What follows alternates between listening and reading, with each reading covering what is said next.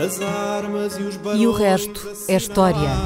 É apenas fumaça! Um incêndio que lavra ainda na zona do Chiado. Que faz um filho, falo rosto. De amor. Quer transformar este país numa ditadura. Não, não. Com João Miguel Tavares e Rui Ramos. Olá, sejam bem-vindos a este episódio número 121 de E o Resto é História, com o historiador Rui Ramos e comigo, o jornalista João Miguel Tavares. No dia 23 de outubro de 1956, está agora a fazer 65 anos, teve início a Revolução Húngara, que durou apenas 17 dias, portanto, de 23 de outubro até 10 de novembro de 1956, mas que representou a primeira grande insurreição de um país do Pacto de Varsóvia contra o domínio de Moscovo. Tudo começou com uma revolta espontânea de estudantes no centro de Budapeste, que avançou contra o Parlamento e contra um governo que era fiel a Moscovo, e tudo acabou duas semanas e meia depois, com a invasão da capital pelos tanques soviéticos, após um breve período de hesitação em que se chegou a pensar que a União Soviética poderia retirar o seu exército da Hungria. Não aconteceu assim. A revolta foi esmagada e causou um número que se estima de cerca de 3 mil mortos. A minha pergunta, Rui, é esta: qual foi a importância da Revolução Fracassada na Hungria em 1956? Ela perde em popularidade em relação, aí depois mais tarde, na Checoslováquia, mas ela foi muito importante. Foi muito importante, teve uma importância enorme, teve um impacto muito grande e espero dar eh, a, dimensão disso do- agora no, no programa. Eh, Tem uma importância logo por duas razões. Primeiro, a União Soviética impôs ditaduras comunistas nos países europeus que ocupou depois da Segunda Guerra Mundial, aquilo que, que depois vão ser chamados os países de leste durante a Guerra eh, Fria, e a revolta húngara de 1956, portanto 11 anos depois do fim da Segunda Guerra Mundial e do começo da ocupação soviética, a revolta húngara demonstrou sem dúvidas que essas ditaduras não tinham apoio nas populações desses países e que não durariam sem a ameaça da intervenção do exército soviético. Isto é, ficou claro. Quem, não tinha, quem tinha dúvidas ficou sem dúvidas em 1956. Mas ficou claro só para a Europa ou também ficou claro para a própria União Soviética? Ficou, tenho ideia, claro, sobretudo para a União Soviética e para os regimes comunistas que dependiam da União Soviética. Acho que muito mais até do que para até a Europa Ocidental, ficou claro para eles que só se manteriam enquanto houvesse vontade da parte da União Soviética de usar força no caso de um desses regimes estar eh, em perigo. E que no dia e depois isso era, era a, a- a segunda lição da Revolução Húngara, é que quando faltasse a intervenção do exército soviético, essas ditaduras comunistas iam desaparecer como um cubo de gelo que fosse posto numa frigideira ah, ao lume Como aconteceu. Como aconteceu em 1989, isto é, quando se percebeu ah, no- durante o ano de 1989, há muitos movimentos, há muitas contestações dos regimes comunistas do leste da Europa, há dúvidas sobre se a União Soviética, então dirigida por Gorbachev, vai intervir, como tinha intervido em 1956 na Hungria, ah, como ah, tinha intervido em 1968 na Checoslováquia para manter esses regimes. Quando se percebe que a União Soviética não vai intervir, esses regimes caem uns atrás dos outros naquele outono espantoso de 1989, incluindo cai o Muro de Berlim, cai tudo. Cai tudo, sim. ah, cai tudo. Mas nesta altura o que se passou foi que a cortina de ferro ficou mais eh, férrea, digamos assim. Ficou, sim, é- era uma cortina simplesmente de ferro, não tinha outra, comp- não tinha outro ingrediente, era só de ferro. Agora, mas voltemos, para- voltemos a 33 anos atrás de 1989, portanto, 1956. Eh, A Segunda Guerra Mundial tinha acabado há 11 anos, em 1945. E agora, eh, eu acho que valeria também a pena tentar perceber em relação à Hungria o que é que a tornava especialmente ah, inóspita para o comunismo. Ah, há, há- há uma piada de Stalin que eu vou citar de memória, portanto, sem total segurança. Stalin tinha um, um humor sinistro, eh, em que ele dizia que o comunismo ficava tão bem à Hungria como um avental a uma vaca. Quer dizer, portanto, ele tinha a ideia que aquilo não ficava completamente eh, uh, fora, de, fora de lugar ali na, na Hungria. E, e porquê? Em primeiro lugar, porque a Hungria, em 1945, portanto, fica incluída na esfera de influência soviética, uhum. na esfera de influência da Rússia comunista. Certo. Ora, a Hungria era um inimigo tradicional da Rússia. Portanto, fica sob a tutela de uma potência que é um inimigo tradicional dos húngaros, isto é, que os húngaros veem como inimigo tradicional. Havia hum. outras populações do leste da Europa que ficaram sob tutela soviética, mas que eram de eslavos e que viam os russos como eslavos e como também ortodoxos, e portanto havia ali uma, uma apesar de tudo, havia uma, alguma ligação. A Hungria era um inimigo tradicional da Rússia. Na Primeira Guerra Mundial, como parte do Império Austro-Húngaro, uh, tinha combatido a Rússia, e na Segunda Guerra Mundial, tinha estado aliada à Alemanha nazi contra a União Soviética entre 1941 e 1944, tinha participado na invasão da União Soviética e na guerra contra a União Soviética. A Hungria tinha era talvez o país que depois da Primeira Guerra Mundial mais tinha perdido. Uh, o reino da Hungria, que era parte do Império Austro-Húngaro até 1918, o reino da Hungria era um, era um Estado bastante grande. Uh, tinha em 1918 uh, cerca de uh, 325 mil quilómetros quadrados e 21 milhões de habitantes. Hum. Depois de 1918, perde a maior parte do território e a maior parte da população. Em 1945 tem 9 milhões de habitantes e 93 mil quilómetros quadrados.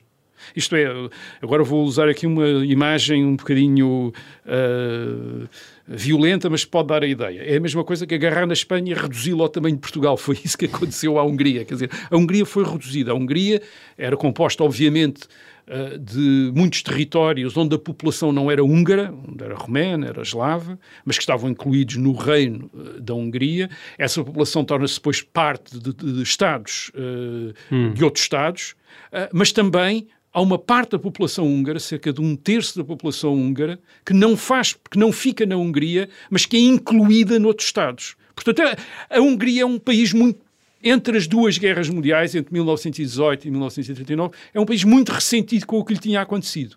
Tinha sido brutalmente punida pela sua participação na uh, Primeira Guerra Mundial ao lado da Áustria, ao lado da Áustria, com o qual fazia parte daquele império certo. dual, eh, do, do, enfim, daquele, da monarquia dual. O imperador da Áustria era rei da Hungria também, quer dizer, portanto, eles faziam parte de uma... Hum. Eh, portanto, era um país muito, ressentido também, muito é? ressentido, quer dizer, e viu a, esta inclusão na esfera soviética, a submissão, portanto, a um inimigo tradicional, os uhum. russos, com mais uma humilhação mais uma humilhação. Mas ainda e houve depois, eleições, não é? É que é um exato, lado não, bizarro. E depois há um outro lado para compreendermos, exatamente, e depois há um outro lado para compreendermos também uh, o ressentimento da Hungria. É já era óbvio desde 1945 que a maior parte da população não se identificava com o comunismo nem com o Partido Comunista. Certo. Porquê? Exatamente, tinha havido eleições Uh, e umas eleições relativamente livres. É, certo. Em é novembro de 1945, por pressão dos Estados Unidos. Os Estados Unidos estavam a fazer pressão sobre a União Soviética e a União Soviética consentiu na organização de eleições na Hungria em novembro certo. de 1945. E consentiu por uma razão. Já havia, a Hungria já estava a ser governada por um governo provisório onde os comunistas dominavam. Já tinham sido feitas uma série de mudanças, expropriações, etc. E, portanto, os comunistas estavam, digamos, uh, descansados. Uh, em relação a eleições, julgavam que, iam, que iriam vencer as eleições facilmente. E, portanto, vamos fazer eleições livres. E o resultado das eleições foi um, uh, uma enorme bufetada para o poder comunista e para o poder soviético. O, o Partido Comunista teve 17% dos votos as eleições são vencidas por um partido dos pequenos camponeses independentes, que tem 57% do voto, um, uh, um, partido católico, que, aliás, com o apoio da Igreja Católica, que apoia esses uh, candidatos. E, e, portanto, o que nós temos é um país onde é óbvio que a maioria da população, a população conservadora, católico, católica não se identifica com o regime comunista e que está também ressentida pela tutela russa soviética. Portanto, temos, uh, uh, temos uma espécie de. é literalmente essa, a, a piada do, do Stalin, Certo. é mesmo uma vaca com um avental. Dizer, E, o- e o que é que aconteceu a esse partido?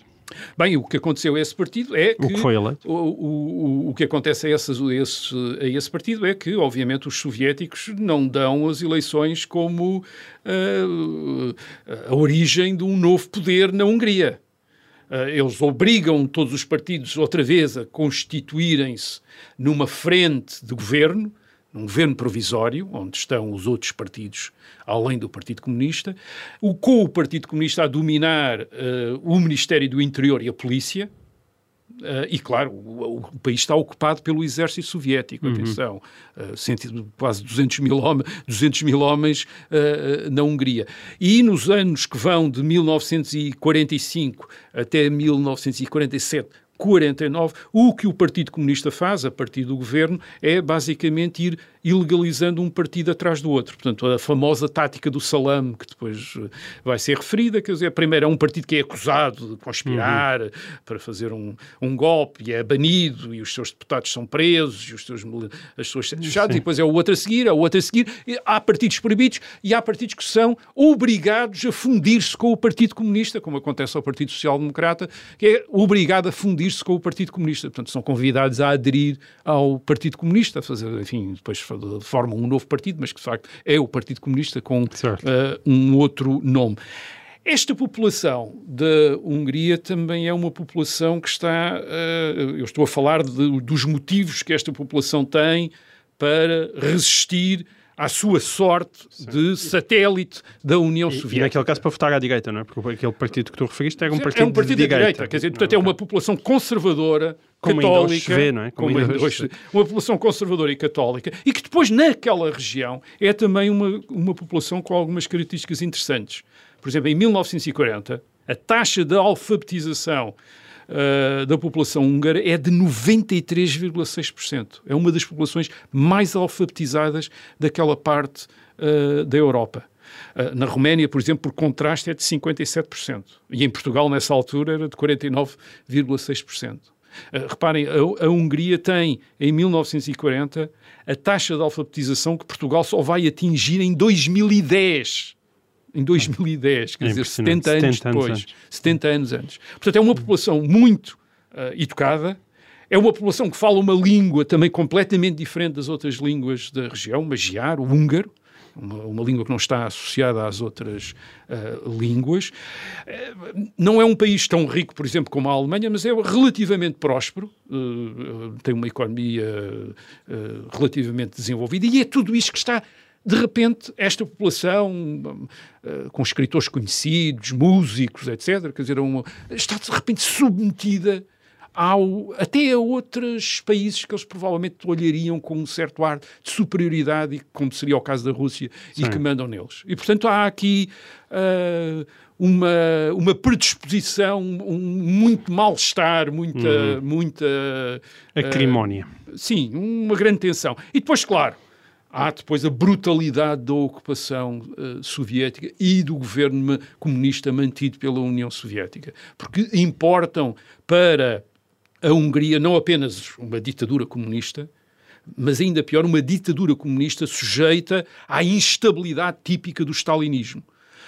O o stalinismo, isto, o regime da União Soviética no tempo de Stalin, é sujeito àquelas purgas constantes. É um regime completamente instável em que nunca ninguém sabe quem- quando é que vai ser preso, incluindo membros do partido, incluindo membros do governo. E esse, eh, esse tipo de regime é o regime que é instalado na Hungria. O Partido Comunista reprime, isto é, o governo comunista reprime a população e depois autorreprime-se a si próprio. Uh, a lógica ali é mais ou menos aqueles que vieram de Moscovo, portanto, os comunistas húngaros que vieram de Moscovo, estão desconfiados dos comunistas húngaros que estiveram sempre na Hungria. E entre a partir de 1947, 49 há uma perseguição dos, digamos, dos comunistas que vieram do exterior, isto é, da União Soviética. Alguns deles até cidadãos soviéticos, húngaros, que, que, desde 1918 que estavam na União Soviética e que só nos anos, depois em 1945 é, é que regressam à Hungria, eram até membros do Partido Comunista da União Soviética, depois são enviados para a Hungria para governar a Hungria, onde encontram, obviamente, camaradas deles, outros comunistas, que tinham estado sempre na Hungria, aliás, até a resistir à ditadura conservadora do, uh, do general Horthy e até e do, do almirante Horthy, e até a resistir também à, à, à Alemanha nazi, etc. E que, portanto, também, enfim, querem ter um papel na, na condução certo. dos uh, negócios da dita, no, nos negócios uh, da Hungria, nos negócios públicos da Hungria. O que se passa é que Stalin tem um grande receio em relação a, aos, às tendências independentistas nestes novos países comunistas. E tem, aí há um exemplo mau, que é o de Tito na Jugoslávia, que se tinha separado, tinha-se acabado por separar da União Soviética. E o que é que tinha Tito? Tito era um comunista que tinha estado sempre na Jugoslávia. Quer dizer, isto é, uh, tinha, uh, no caso da Jugoslávia, uh, o movimento comunista tinha sido uh, endógeno, quer dizer, tinha sido local. Uhum. E, portanto, Stalin via isso sempre com grande desconfiança. E, portanto, uh, os seus homens eram os homens que tinham vindo de Moscou e que perseguiam os, que, os outros uh, comunistas. Os comunistas locais. Portanto, havia, digamos, havia esta tensão entre uma população conservadora, católica e vamos dizer quase anti-russa e um regime imposto pelos russos e comunista, e depois dentro do, do próprio Partido Comunista, isto é, dentro do sistema comunista, havia também esta tensão Sim. entre aqueles que tinham vindo de Moscou e que estavam Sim. com Stalin e os outros, uh, enfim, e outra gente que também tinha vindo de Moscou Sim. e tinha outras ideias e, é- e, que queria, uh, enfim, e que de vez em quando manifestava algumas dissidências que era imediatamente identificado como uh, um, uma imitação do que o Tito tinha feito na Jugoslávia depois de 1948. E a, e a Igreja Católica começou a, também a ser reprimida. Claro, a Igreja Católica apoia aquele partido dos pequenos eh, camponeses em 1945 e está por detrás do seu grande sucesso uh, e é brutalmente reprimida depois. O cardeal da Hungria, o cardeal eh, Minzenti, uh, e desculpem a pronúncia, de, a pronúncia do é? húngaro, uh, é preso, é torturado, é condenado à prisão perpétua, é, é, é aquele tipo de processos stalinistas em que a pessoa tem de se acusar a si própria. E, portanto, ele foi obrigado a confessar que era um agente, que queria, queria portanto, o plano dele, que ele tem de confessar em tribunal, é que queria provocar uma terceira guerra mundial para se tornar o senhor do mundo.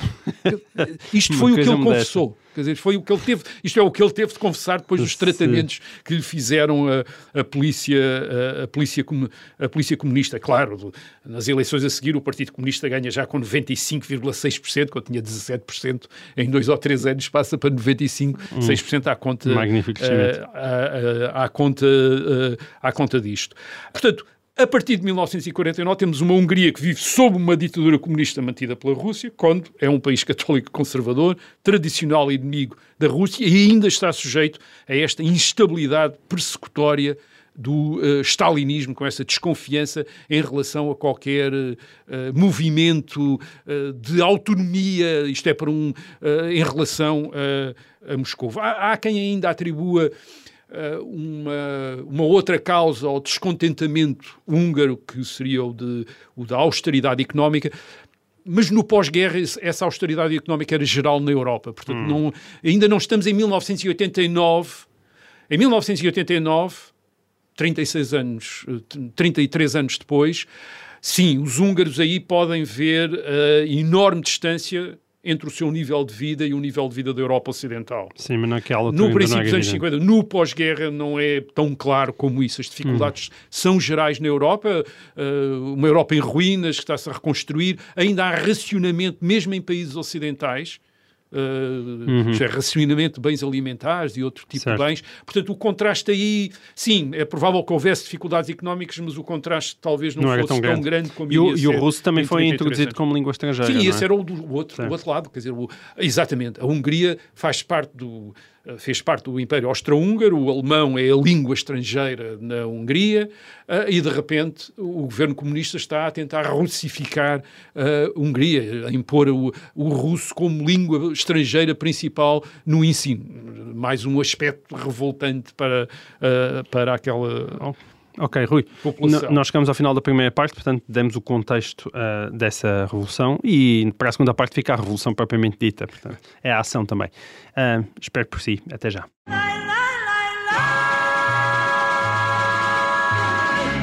Olá, sejam bem-vindos a esta segunda parte de E o Resto da História. Estamos em plena Revolução Húngara e estávamos a chegar a 1956, não é? É, estávamos a tentar perceber as razões da revolta eh, húngara, mas ainda há um outro elemento importante para explicar a revolta da Hungria em 1956 e que é uma nova tensão criada dentro da, da elite comunista na Hungria que decorre da morte de Stalin Hum, em 5 de março de 1953. Ah, em 5 de março de 1953, Stalin morre, há uma nova direção soviética, é uma direção de stalinistas, atenção. Em 1953, na União Soviética, não havia ninguém nos circuitos de poder que não fosse stalinista. Não não, havia ninguém. quem não era já estava. Eh, quem não era estava há muito tempo debaixo de, de- de- de outro eh, firmamento, quer dizer, que não era propriamente a atmosfera, mas era coisas mais É, sólidas. firmamento terrestre. Eh, por exemplo, que Nikita Khrushchev, quer dizer, é um stalinista, é um colaborador de, de Stalin.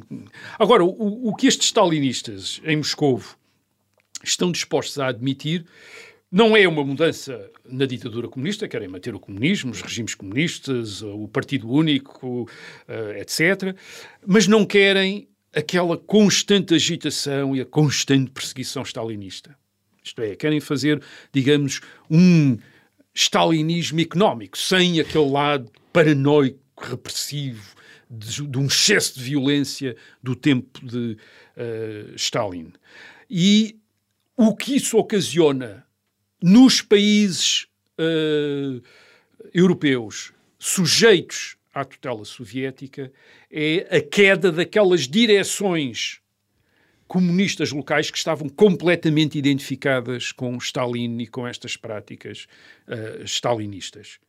Ahm, na Hungria, por exemplo, uh, na Hungria, uh, o líder uh, do uh, comunismo húngaro, depois de 1945, é Matias Rákosi. Uh, e é um stalinista antigo que tinha andado a perseguir os próprios camaradas dele uh, no fim dos anos 40 e no princípio dos anos uh, 50.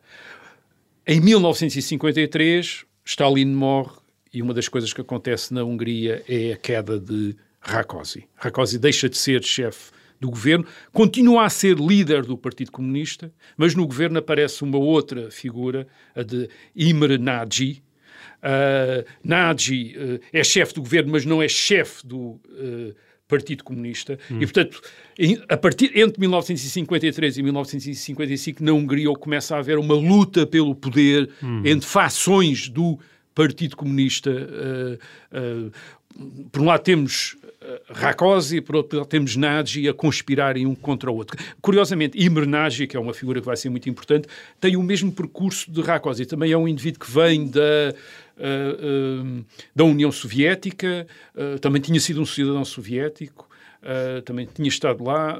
ele vem, e, mas provavelmente identifica, enfim, identifica-se com uma uma solução ou uma visão diferente daquela de Rákosi e entre 1953 e 1955, um pouco em sintonia com o Khrushchev está a tentar fazer na União Soviética, ele também vai para uma política de, de, de, de gelo, quer dizer, de, uhum. de tentar um novo curso, como ele diz, enfim, abrir, criticar os excessos uh, do governo anterior, de, de, Rákosi. Obviamente Rákosi não estava nada uh, satisfeito e continua a conspirar e em 1955, em abril de 1955, consegue derrubar Imre Nagy e voltar ao poder. Portanto, em 1956, na Hungria, o que temos é Rákosi tinha voltado ao poder depois de ter conseguido derrubar Imre Uh, Nagy. Mas o que acontece é que Rákosi não está há muito tempo uh, no poder. Em abril, em julho de 1956, portanto um, um, ano e tal depois de ter regressado,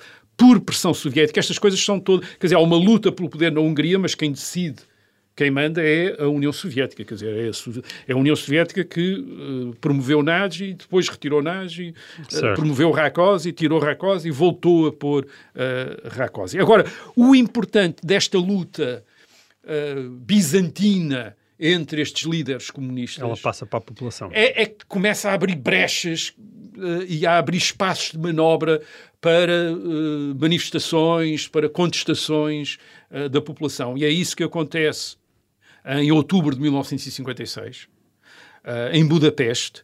Os estudantes universitários fazem uma manifestação. As manifestações nestes países do leste estas manifestações fazem-se todas à volta dos símbolos da independência nacional. É óbvio, quando se contesta, claro. uh, quando se afirma a independência nacional, está-se a contestar uh, a tutela soviética e está-se a contestar o regime comunista. Uh, isso era muito claro. E lá são os foices e os martelos? Exatamente. Outubro de 1956 surge aquele, aquilo que vai ser o símbolo da Revolução Húngara, que é a bandeira da Hungria, uma bandeira tricolor, em que o escudo comunista que está no centro tinha sido cortado. Portanto, a bandeira tem um, uhum. tem um buraco um no meio, buraco quer dizer, onde se tirou o, o círculo. É essa bandeira Sim. que os revolucionários húngaros uh, erguem em outubro de 1956 em Budapeste. A manifestação é, é, iniciada, portanto, é uma manifestação iniciada por estudantes, mas que adquire dimensões enormes. Há quem fale de 200 mil uh, pessoas. Eles focam-se imediatamente na estátua de Stalin em Budapeste derrubam a estátua, há fotografias famosas disso, derrubar a estátua, a cabeça de, da, da, estátua de Stalin derrubada no meio da rua, com as pessoas a deitar pedras, etc. Uh, os soldados enviados para conter a manifestação, juntam-se à manifestação, hum. portanto há uma, há uma espécie de descalabro completo da ordem, o exército, portanto, divide-se, e a partir daí começa a ter uma caça à polícia comunista, uh, enfim, tal como nós no 25 de Abril tivemos em 1974 uma caça ao PID, aqui começa uma caça ao ZAVO, isto é, à polícia comunista uh, húngara. A, a, população de Budapeste organiza e começa a, a, tentar descobrir agentes da polícia comunista hum. e, basicamente, a linchar e a 30 de outubro isso culmina com um assalto à sede do Partido Comunista uh, em Budapeste, a sede principal do partido, é saqueada, os que estão lá dentro são linchados, quer dizer, portanto, isto é uma revolução violenta, violenta, Com, uma grande, com uma grande violência, e o país passa a ser governado localmente por conselhos revolucionários anticomunistas. Portanto, há, nos últimos dias de outubro, um completo colapso do poder comunista uh, na Hungria. O que fica é o exército soviético, Uh, desse poder comunista com o poder comunista. Uh, reparem, nós estamos a falar de acontecimentos em Budapeste, mas Budapeste é uma cidade muito importante na, uh, em, em, relação à Hungria. A área metropolitana de Budapeste em 1956 tem cerca de 22%, quase um quarto da população da Hungria, mais de 2 milhões de habitantes. Portanto, é uma capital. Aliás, isto faz sentido temos de imaginar que Budapeste era a capital de uma Hungria muito maior. Certo. Quer dizer, agora é, é uma grande capital de um certo, grande reino que lá, é? agora é, é, uma capital de um pequeno Estado, mas uhum. a cidade ainda é uh, grande. O que é que, como é que os comunistas tentam uh, reagir a esta perda de poder? Bem, uma das um, um dos uh, reações instintivas da elite comunista é ir buscar outra vez Imre isto é, ele tinha sido o reformador, tinha sido o homem que tinha aberto, portanto vamos buscá-lo. Hum. Talvez a, a, presença dele no governo acalme, acalme a população. Olhe para ele e já não é Rakosi, nem os sucessores de Rakosi, aqueles duros, mas é Imre Nagy. E é isso que acontece. A 24 de novembro, uh, o Imre Nagy aparece outra vez à frente do governo. O Imre Nagy anuncia ao governo e, e faz mais. Considera a insurreição a 28 de outubro, considera a insurreição como, não como uma contra-revolução. O governo inicialmente tinha dito que o que se estava a passar, o governo comunista tinha dito inicialmente que aquilo que estava a passar na Hungria era uma contra-revolução, era uma, um golpe reacionário. O Imre Nagy vem dizer, a 28 de outubro, que não é uma contra-revolução, mas um grande acontecimento democrático.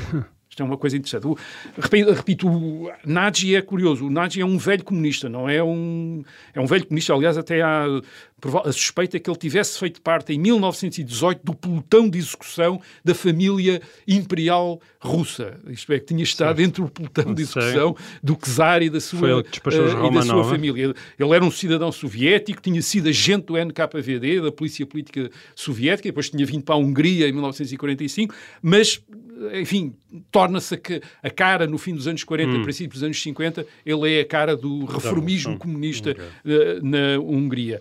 Um, portanto, E o é próprio que há- cardeal que tu referiste o, é o libertado, não é? o cardeal que tinha estado preso é libertado, vem fazer também uma conferência ah, na rádio a apoiar a nova situação, portanto, de repente... Agora, como é que isto é possível? Ah, isto é, porque é que Imre Nagy toma este, dá este passo? Obviamente ele quer estar à frente dos acontecimentos. Ah, e, ah, e, portanto, não querem perder o grupo que- de que ele faz parte, não quer perder os acontecimentos e percebeu que a única maneira de tentar manter algum poder já não é o de tentar resistir à maré, mas é pôr-se à frente da maré e, e conduzir. Certo. Agora, eles também têm uma, uma ideia. Muito provavelmente, Nagy pensa que talvez seja possível fazer a União Soviética aceitar grandes mudanças na Hungria. E algumas coisas tinham acontecido na Europa em meados dos anos 50 que o faziam pensar dessa maneira. Em maio de 1955, a União Soviética tinha aceitado o Estatuto de Neutralidade da Áustria. Uh, a Áustria também tinha sido ocupada pela União Soviética, mas a União Soviética em 1955 aceita que a Áustria não faça parte da esfera de influência soviética. A única contrapartida que pede é que a Áustria também não faça parte do mundo ocidental, isto é, se torne neutral, como a Finlândia. São países que mantêm, são democracias com economias de mercado, capitalistas, portanto, mas que não fazem parte do mundo ocidental. São países neutrais entre o leste e o oeste, entre a União Soviética e os Estados Unidos. E, portanto, há uma ideia de que talvez a Hungria pudesse adquirir O mesmo estatuto o mesmo estatuto. E depois havia um outro acontecimento no ano de 1956 que talvez tenha animado Imre Nagy e os revoltosos húngaros a pensar que teria sido possível eh, atingir uma, uma situação aceitável para a União Soviética, que é o que se passou na Polónia. Na Polónia também tinha havido uma insurreição, uma insurreição de trabalhadores contra a ditadura comunista em junho de 1956, e o que tinha acontecido é exatamente o que aconteceu na Hungria. Isto é, eles.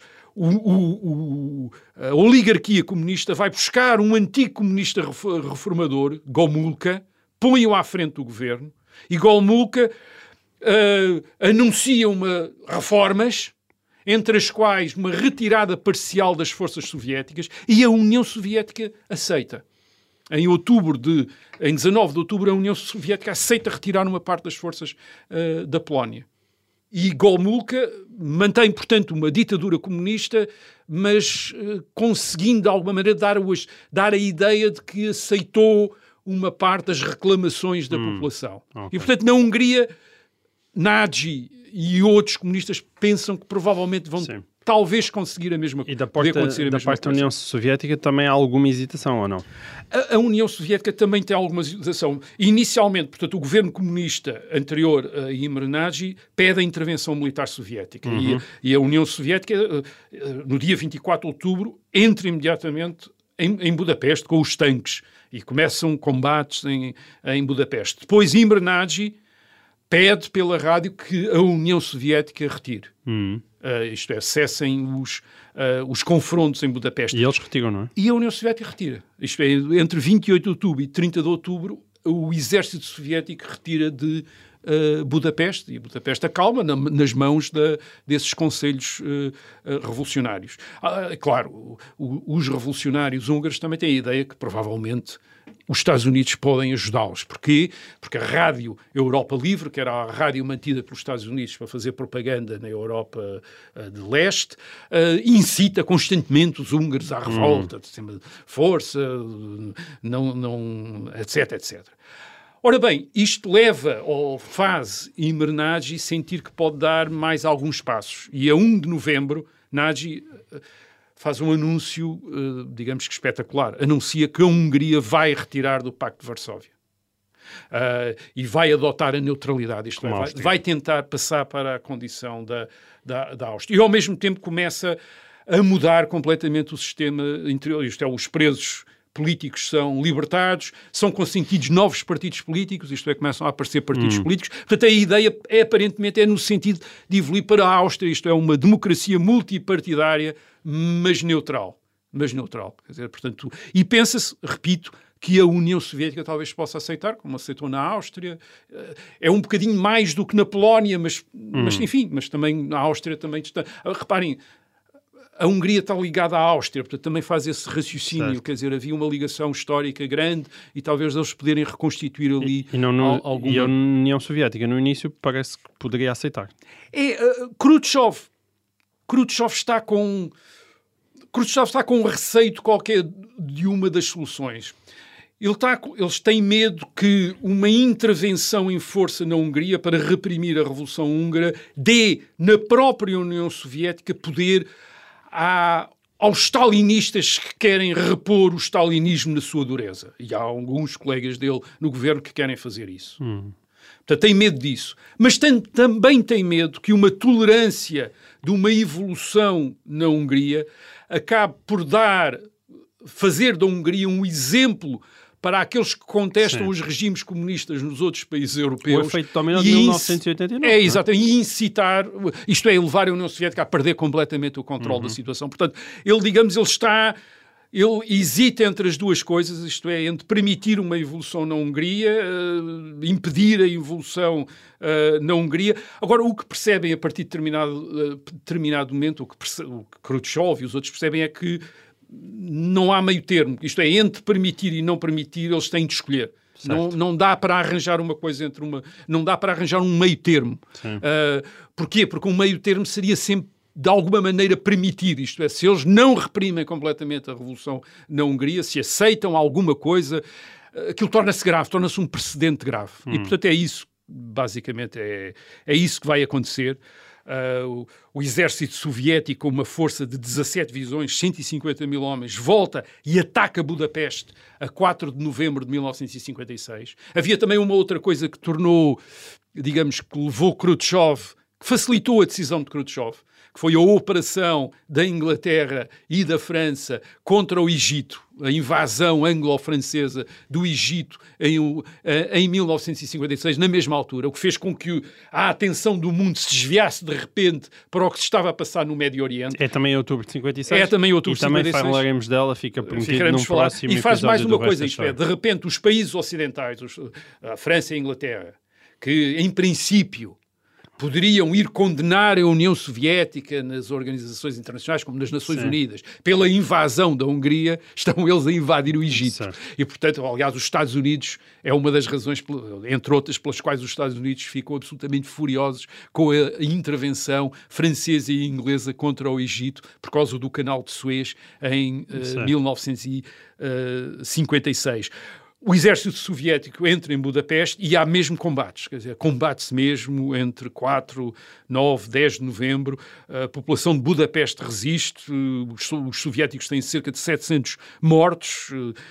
Pensa-se que há uns 2.500 civis húngaros que também morrem. Metade desses mortos eh, húngaros são trabalhadores. Uh, isto, isto é uma resistência popular, quer dizer, isto não é a burguesia a resistir ao comunismo, isto é a população húngara, é, é o povo húngaro a resistir à invasão, à invasão soviética e a combater nas ruas. O- os bairros operários são aqueles que oferecem maior resistência ao exército soviético, onde se combate mesmo a sério, eles mantêm durante uma série de dias uh, os combates, são, há 26 mil presos e depois há uma, há uma coisa enorme, há 200 mil húngaros que fogem da, uh, da Hungria para o Ocidente uma imigração enorme, a maior, há uma, uma grande vaga de refugiados. eh, que são obviamente recebidos na Europa Ocidental, na Hungria, na- nos, nos Estados Unidos, onde formam até comunidades que depois eh, mantêm eh, a memória desta revolução eh, húngara. Os líderes da revolução, os líderes da revolução têm destinos muito tristes. O cardeal Mindzetsky, que que era, de certa maneira, uma das figuras desta contestação, tinha sido desde 1945 uma das figuras da contestação ao poder comunista, como- tal como antes já tinha sido uma, uma das figuras da contestação ao nazismo e à Alemanha na- nazi, eh, ele, vai, ele fica na Embaixada dos Estados Unidos.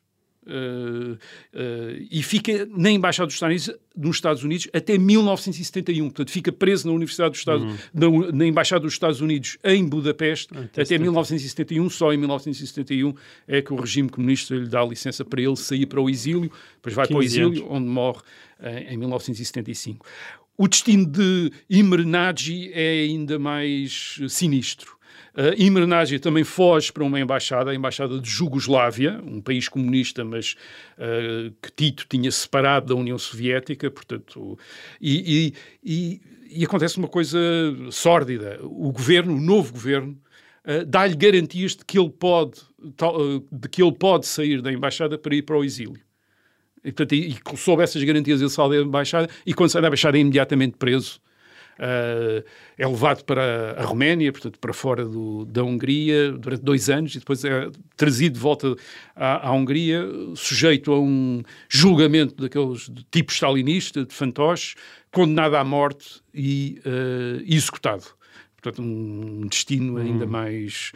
Uh, agora, a desafeição dos húngaros em relação a, este, a esta ditadura comunista é tão grande que a, União, a própria União Soviética percebe que alguma coisa tem de conceder e aquilo que ou, ou, que alguma coisa tem de mudar, quer dizer que não pode restabelecer o regime que havia antes de. Se calhar interrompe agora, já agora que a gente também tem que conceder sim. aqui um, um, ao tempo. Sim, sim. Nós interrompemos aqui para quem está a ouvir-nos a FM, voltaremos uh, para a semana, como é habitual. Os outros poderão continuar a ouvir esta parte final da Revolução Húngara no podcast.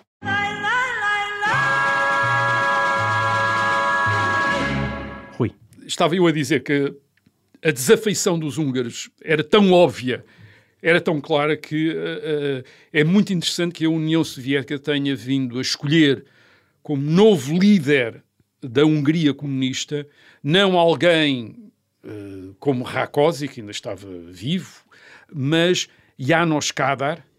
Uh, Kadar vai ser o, o líder da Hungria comunista até 1988, portanto quase até ao fim. Uhum. E Kadar tem um, uma história muito curiosa. Kadar era um colaborador de Nagy. Tinha sido chefe do governo de Nagy em 24 de outubro de 1956. Tinha sido uma das vítimas de Rákosi. Em 1951 tinha sido preso, torturado, condenado à prisão perpétua. Portanto, não era uma uhum. vítima do stalinismo. Mas é ele, é ele é, é, é, ele que a União Soviética consegue cooptar para uh, chefiar o novo regime comunista restabelecido. E é um, um, regime comunista um bocado diferente dos outros regimes da, da, eh, da Europa comunista.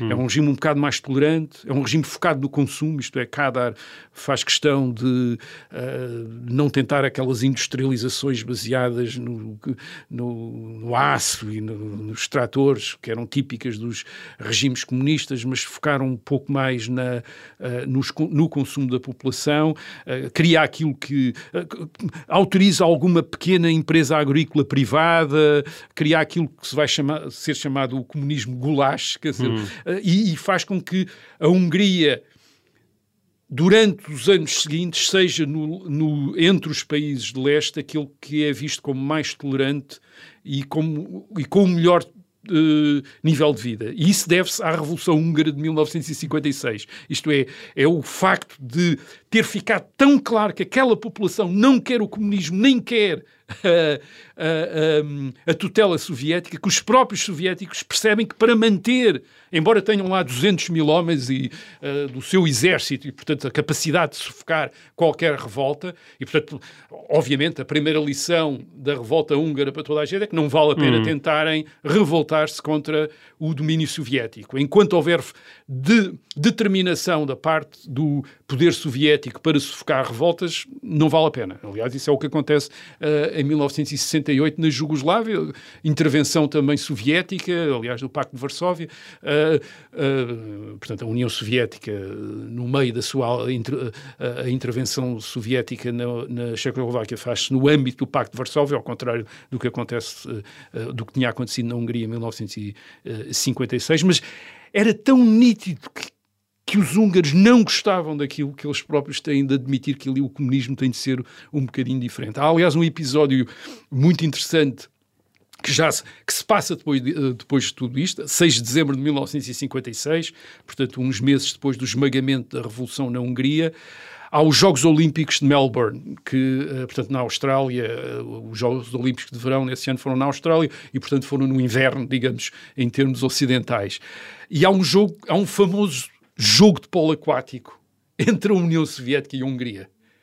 Uh, calhou logo. Quer dizer, e uma das coisas que toda a gente percebeu no mundo foi a enorme violência desse jogo. Isto é, os jogadores húngaros atiraram-se aos seus adversários uh, soviéticos com mais do que com vontade de ganhar o jogo, de ajustar contas. Quer dizer, até isso deu para, deu para perceber que a Hungria estava como os outros países uh, sujeitos ao Pacto de Varsóvia e na esfera soviética, estava lá com muito pouca vontade de lá estar. E, e, e portanto, essa é, digamos, é, isso, isso é uma grande lição em termos do comunismo ocidental onde há, nesse ano de 1956, os anos seguintes, grandes dissidências, muita gente a sair do Partido Comunista.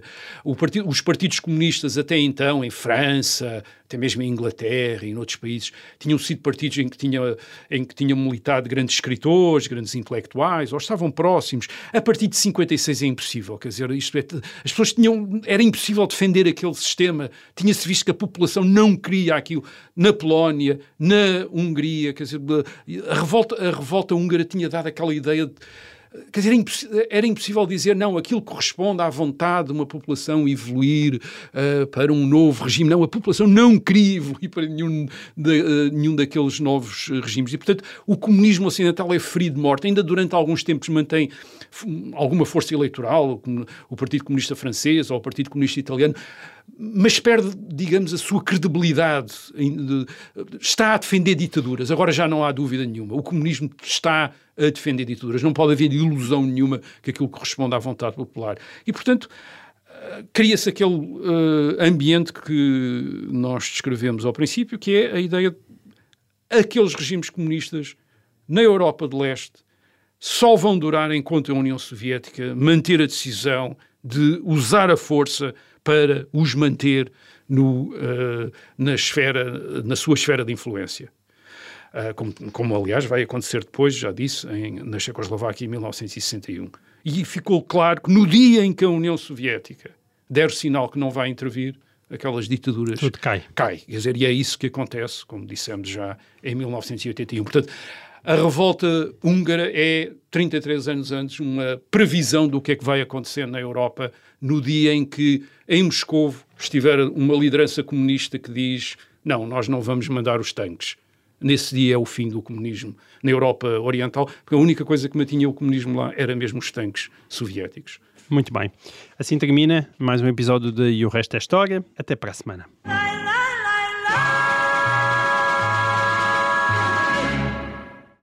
Obrigada por ter ouvido este podcast. Se gostou, pode subscrevê-lo, pode partilhá-lo e também pode ouvir a Rádio Observador online em 98.7 em Lisboa e em 98.4 no Porto.